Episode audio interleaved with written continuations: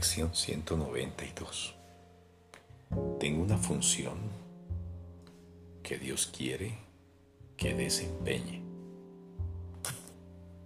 Tengo una función que Dios quiere que desempeñe. La santa voluntad de tu Padre es que tú lo completes y que tu ser sea su Hijo sagrado, por siempre puro como Él, creado del amor y en Él preservado, extendiendo amor y creando en su nombre, por siempre uno con Dios y con tu ser.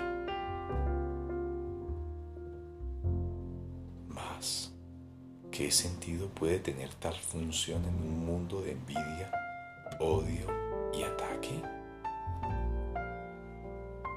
Tienes, por lo tanto, una función en el mundo de acuerdo a sus propias normas. Pues, ¿quién podría entender un lenguaje que está mucho más allá de lo que buenamente puedes entender? El perdón es tu función aquí. El perdón es tu función aquí no es algo que Dios haya creado, ya que es el medio por el que se puede erradicar lo que no es verdad. Pues, ¿qué necesidad tiene el cielo de perdón? En la tierra, no obstante, tienes necesidad de los medios que te ayudan a abandonar las ilusiones.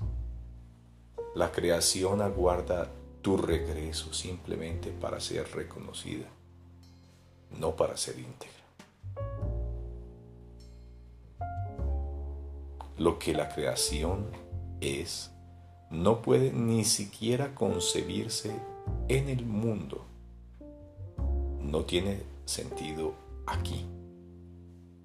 El perdón es lo que más se le asemeja aquí en la tierra pues al haber nacido en el cielo, carece de forma.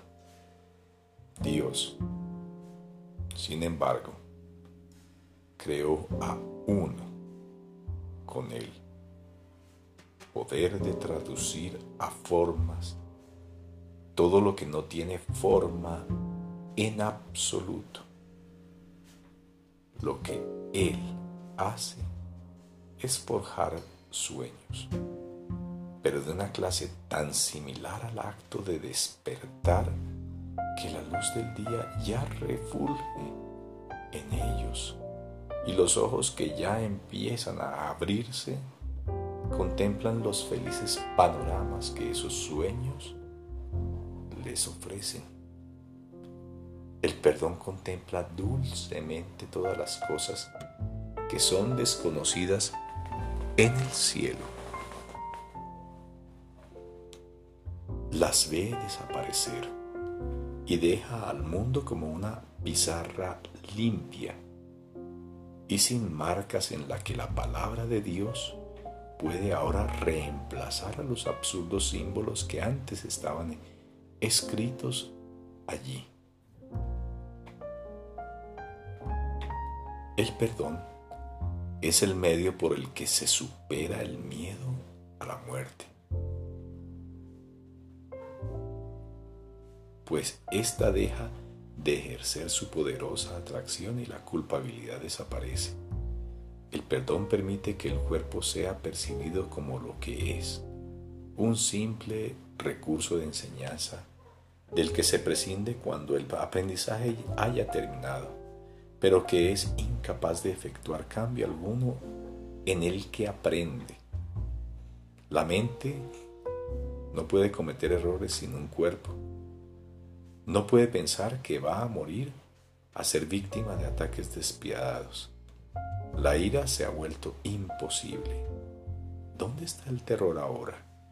¿Qué temores podría aún acosar a los que han perdido la fuente de todo ataque, el núcleo de la angustia y la sede del temor?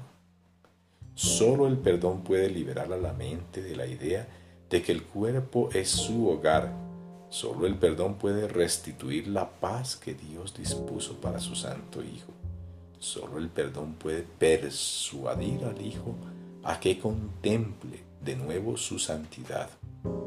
Una vez que la ira haya desaparecido, podrás percibir que a cambio de la visión de Cristo y del don de la vista, no se te pidió sacrificio alguno, y que lo único que ocurrió fue que una mente enferma y atormentada se liberó de su dolor.